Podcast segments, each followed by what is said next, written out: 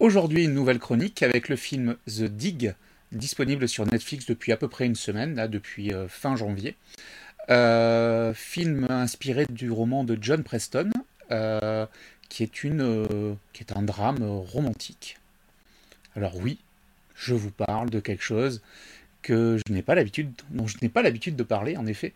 un film plutôt dramatique, plutôt romantique, c'est clairement pas dans mes habitudes, mais vous allez comprendre très vite pourquoi euh, j'ai accroché sur ce film, tout simplement parce que le contexte et l'histoire qu'il y a derrière, elle, présente un intérêt, en tout cas euh, par rapport à moi. Qu'est-ce que c'est que The Dig? Alors, euh, The Dig, on pourrait traduire ça par le creuseur, quelque chose dans le genre. en l'occurrence, le personnage principal, qui est le Monsieur Brown, qui est un archéologue. en tout cas, qui en a les capacités, qui en a l'expertise, mais qui n'en a pas le titre, euh, joué par Ralph Fiennes avec beaucoup de justesse, euh, va être appelé euh, par une jeune femme veuve pour faire des fouilles sur sa propriété.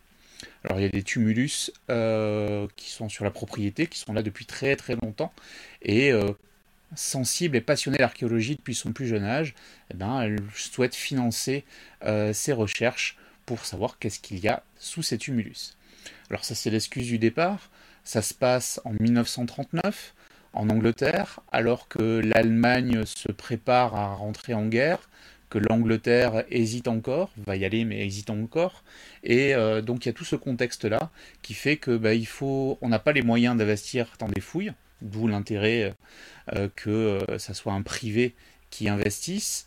Il est fait référence à un moment donné d'ailleurs aux fouilles euh, faite en Égypte avec la découverte du, tombeau de Toutankhamon qui est euh, une décennie avant grosso modo et euh, qui donc bah, donne des idées de découverte de trésors. Donc il y a ce contexte-là qui est fort aussi.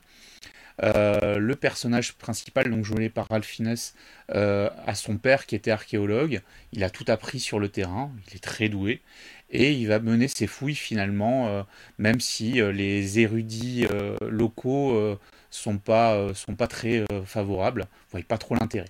Alors on va très vite découvrir quelque chose. Hein. Si vous regardez la bande-annonce, et je vous la mettrai euh, sur la playlist de la pop list de la semaine juste après cette chronique, vous verrez que bon, on très vite qu'il découvre quelque chose qui relève d'une tombe saxonne et qui donc va attirer plein de monde. Donc autour de ça, ben, on a euh, donc cette veuve, euh, mère célibataire au final, qui, a besoin de soutien, lui qui cherche de la reconnaissance, un garçon qui cherche une figure paternelle, euh, des, quelques personnages un peu haut en couleur, avec des réflexions sur la société, la place de la femme derrière. Voilà. Enfin, vraiment un film assez riche dans ses réflexions, une romance assez convenue mais très bien jouée. Vraiment un casting impeccable. Alors une petite polémique euh, sur le rôle euh, principal féminin, donc celui de Edith Pretty, euh, qui est tenu par Carey Mulligan. Qui, alors dans le roman, cette femme est censée avoir plus de 50 ans. C'est Carey Mulligan qui est plutôt dans la trentaine qui, joue ce rôle-là, et on l'a vieilli pour être censé en avoir une quarantaine. Voilà. Alors euh, il y a une vraie polémique derrière. Alors j'en dis deux mots parce que parce qu'elle est dans l'air du temps là aussi. Euh, pourquoi avoir pris une actrice aussi jeune pour jouer un personnage plus vieux, sachant que l'histoire se passe sur une année, donc il n'y a aucun intérêt euh, de vieillissement pour l'histoire. Voilà, ça se passerait sur 20 ans. On prend une actrice qui a 25 ans, on la vieillit pour en paraître 45, ça a du sens parce que c'est dans l'histoire. Là, sur une année, ça n'a aucun intérêt.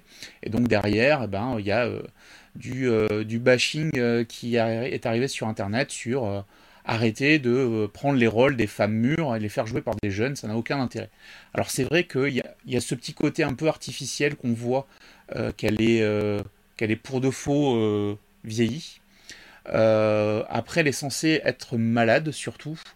Et j'avoue que je vois plus une femme malade qu'autre chose. Bon, les, créateurs du film euh, se défendent en disant que c'est adapté et qu'il n'y avait pas de raison. Euh, enfin voilà, ça, ne change rien à l'histoire, ce qui est totalement vrai. Hein.